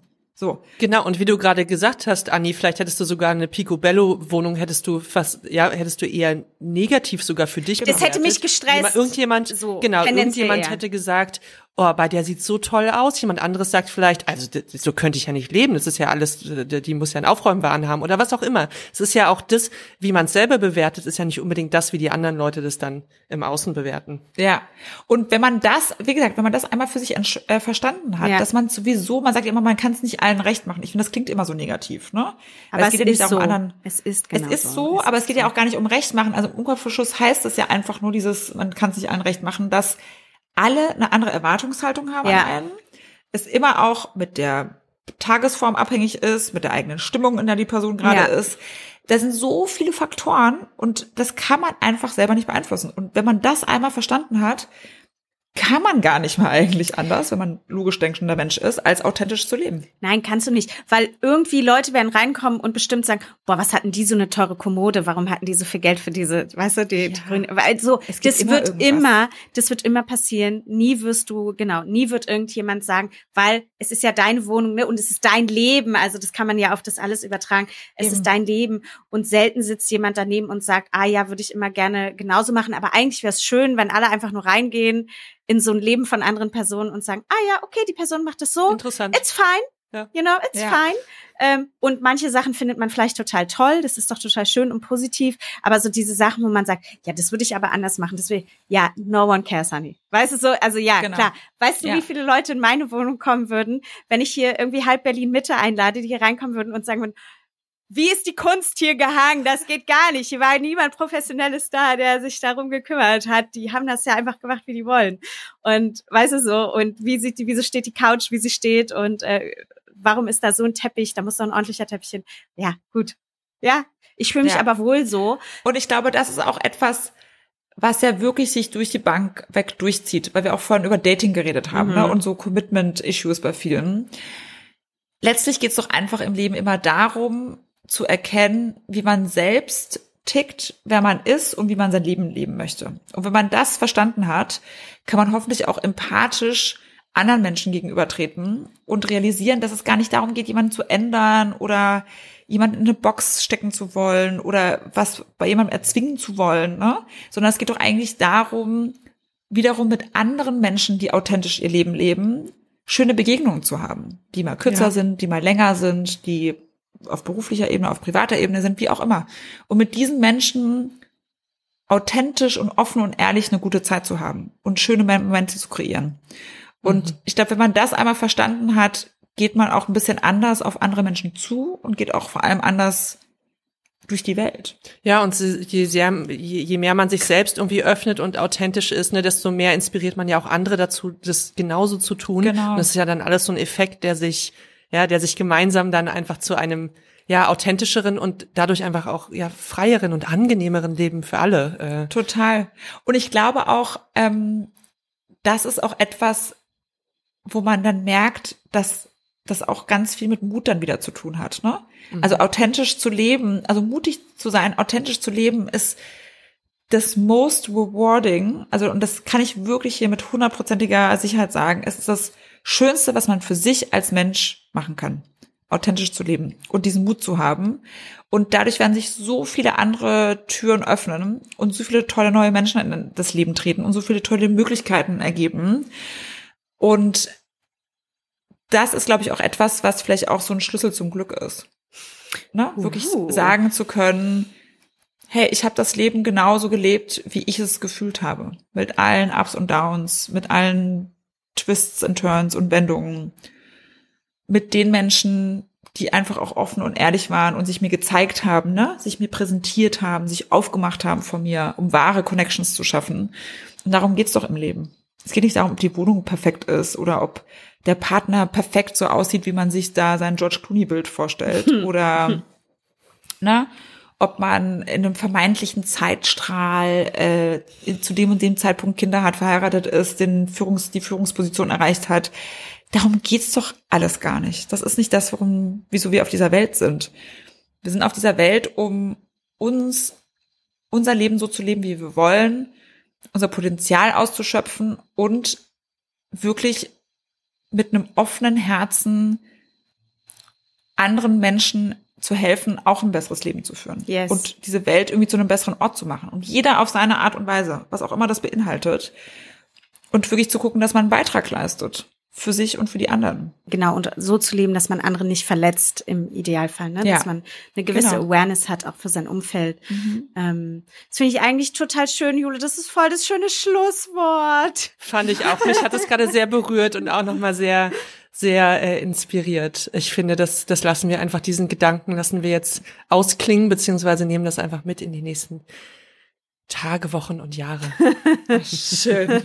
Schön. Wir nehmen das Hey, mit. vielen Dank. Wir, wir haben, ne, Claudi, du bist noch nicht ganz entlassen. Wir haben ja noch so. eine Sache. Wir haben doch noch unsere tolle Playlist. Karussell der Gefühle, die große Playlist der Emotionen. Ähm, da darf alles rein. Hast du was Schönes, was mit dir irgendwas macht, emotional, was du da gerne beisteuern würdest? Also ich bin ja großer Musikfan. Ich habe auch eine riesige Playlist auf Spotify. Ein paar von denen sind auch öffentlich, könnt ihr gerne abonnieren. Ähm, wie zu erwarten, ist auch ganz viel positive, uplifting Stuff dabei. Ähm, ich würde gerne sagen, im Hinblick auf Dating von Madonna, Beautiful Stranger. So Mhm. ein groovy Song. Groovy, Love groovy. it. Ähm, von Björk, Big Time Sensuality. Also das sind zum Beispiel so Songs, die ich morgens mir anmache, wenn ich mich in eine gute Mut bringen will. Na, dann dance ich hier so ein bisschen rum und beim Zähneputzen wackel ich ein bisschen mit dem Hintern. Ähm, und gerade liebe ich auch den Song Take Me to the River von Talking Heads. Finde ich sehr sexy auch. Geil. Sehr groovy, summery, sexy. Ich mag ja so summery, sexy, groovy Songs. So funky. Wir auch, wer nicht. Ja. Wir packen es auf die Liste. Vielen Dank dafür. Danke, dass du da warst. Es war wirklich ein total tolles und wie wir erwartet haben, sehr inspirierendes Gespräch. Ähm, ich finde es toll, dass du ja mit deinem Mut auch ansteckend bist irgendwie, ne, indem du es auch nach außen zeigst, was du machst, indem du die Leute ein bisschen mitnimmst und das auch mit uns hier teilst. Ähm, und ja, finde es einfach toll zu beobachten, was du ähm, als nächstes anstellen wirst. Und bin aber auch froh zu wissen, dass, äh, dass du den Briefstapel hast, äh, dass auch du, dass auch du Ängste, Ängste hast, ähm, aber einen wundervollen Weg gefunden hast, wie du die immer wieder überwinden kannst. Ja, vielen Dank. Vielen Dank, dass ich hier dabei sein durfte. Und vielleicht nochmal als letztes, Leute, wirklich, wenn ich Sachen mache, dann schafft das jeder. Also, das vielleicht nochmal so als Abschluss. Ähm, ich glaube, man schafft immer mehr, als man denkt und es soll gar nicht schaffen im Sinne von ähm, ne, was leisten Ja, bedeuten, ja, ja. sondern auch einfach ne, sein Leben so zu leben, wie man es eben möchte. Ach, super schön. Claudi, toll. Danke. Ähm, mach dir einen schönen Tag und ähm, wir sehen uns ganz bald. Floddern wir irgendwo rum Ja, durch den. Sommer Berlins. Perfekt. Mit der Playlist. Ich freue mich drauf. Geil, danke. Dicken Kuss. Tschüss. Mach's gut, Claudia. Tschüss. Ja, und ich würde sagen, da sind wir doch genau an der richtigen Stelle angekommen, um unsere Lieblingstherapeutin, die Nele Sert, nochmal zu fragen, was können wir jetzt eigentlich machen, wenn wir zu viel Angst in unserem Leben haben, um neue Dinge auszuprobieren und ein bisschen mutiger zu sein? Ja, wenn wir ganz viel Angst haben, dann werden wir tatsächlich handlungsunfähig. Manchmal nur in einigen Bereichen, aber bei manchen ist das so, dass das auch so weit übergreift, weil das so ein bisschen ansteckend ist auf verschiedene Lebensbereiche, ähm, dass ich mir dann gar nichts mehr so richtig zutraue. Und ähm, was ich machen kann, um wieder so ein bisschen mutiger zu werden, ist, glaube ich, erstmal zu akzeptieren tatsächlich, dass wir Angst haben und dass wir Angst haben dürfen und dass wir auch Angst haben müssen und dass jeder Mensch Ängste hat. Also es gibt niemanden, ähm, außer vielleicht ganz wenige, aber das ist, äh, liegt dann tatsächlich eher neurobiologisch begründet, ähm, dass wir keine Angst haben. Also Angst ist eigentlich ein Freund und Helfer und der sagt uns eigentlich, hey, sei mal vorsichtig, weil ich möchte gerne, dass du bleibst auf dieser Welt. Also Angst rettet uns auch durchaus, dass wir eben nicht unüberlegt irgendwelche Sachen machen und nicht zu hohe Risiken eingehen. Wenn aber der Pendel oder das Pendel tatsächlich so weit ausschlägt, dass man äh, sich ganz, ganz wenig zutraut, dann lohnt es erstmal tatsächlich zu sagen, ja, ich habe Angst. Ich versuche da gar nicht anzukämpfen, weil die Angst ist ja ganz toll wichtig. Und je mehr ich dagegen ankämpfe, desto größer wird sie und desto mehr wird sie sagen, hey, ich bin aber wichtig. Also man kann ihr erstmal Hallo sagen, wenn man vielleicht schon ganz lange versucht hat, sie wegzudrängen und erstmal zu gucken und sagen, hey, wovor, wovor willst du mich eigentlich schützen? Also sich das Ganze so ein bisschen genauer anzugucken und neugierig drauf zu sein, ähm, wer man eben eigentlich ist. Und das kann sein, dass da Gefühle hochkommen und dass da Trauer hochkommt, weil äh, man vor Dingen Angst Angst hat, die vielleicht gar nicht im Hier und Jetzt liegen, sondern von früher sind oder dass man das gar nicht so in der Kindheit und Jugend gelernt hat, mutig auf Dinge zuzugehen. Vielleicht auch, weil die Eltern einem gesagt haben, dass man ähm, noch zu klein für was ist und das noch gar nicht so richtig hinbekommt oder dass man sich gar nicht ausprobieren konnte und genug Zeit hatte, weil ähm, möglicherweise ein viel zu hektischer Alltag da war, als dass man lustvoll sich ausprobieren konnte und auch lustvoll gelernt hat zu scheitern. Und ja, deshalb kann das erstmal sein, dass man da traurig ist. Deshalb lohnt sich das da auch, sich mit anderen Menschen auszutauschen, äh, weil das geht oft allen so, also auf eine bestimmte Art und Weise. Angst kennt jeder. Das ist eine Grundemotion, ganz egal auf welchem Kontinent du lebst, ganz egal wie alt du bist, aber Angst kennt wirklich jeder. Und was du dann machen kannst, wenn du ähm, deine Ängste so kennst und auch schaust, wo so die herkommen, dann kannst du gucken, dass du dich so in kleinen Mutproben äh, übst. Also setzt dir realistische Ziele. Am Anfang sind das ganz, ganz, ganz kleine Schritte.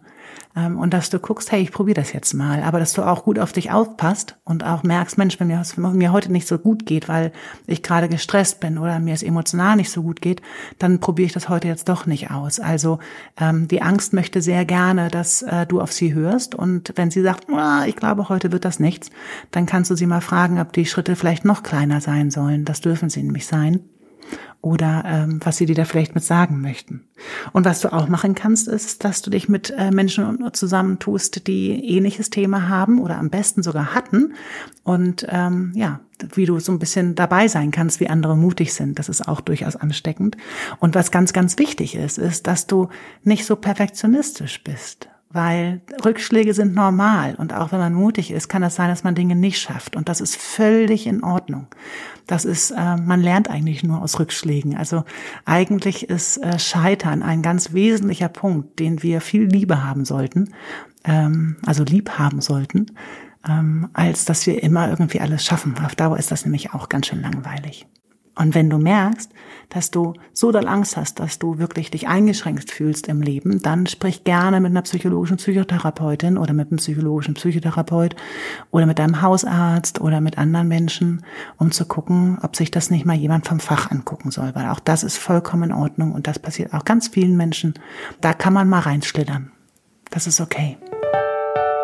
So schön, dass ihr wieder alle so zahlreich eingeschaltet habt. Was bleibt noch zu sagen? Ja, es bleibt zu sagen, bitte folgt uns überall. Und zwar unter im Gegenteil, lest unser Online-Magazin www.imgegenteil.de. Ich glaube, wir sind auch bei TikTok. Ähm, wir freuen uns überall über fünf bis 17 Sterne. Einfach, warum denn nicht? Wie wisst ihr, warum denn nicht? Wir reden über Gefühle. Gefühle sind wichtig. Gefühle sind zum Fühlen da. Und ich finde, da kann es aber 17,5 Sterne geben. Es war super schön und es geht in zwei Wochen auch schon wieder weiter, oder Jule? Ich freue mich, ja. Ich freue mich auch. Dann moderieren wir aber wirklich nackt. Na, mal gucken. Ja, und dann gibt's auch das Video wie es sich gehört. Cool. Und dann könnt ihr uns auf Patreon was spenden.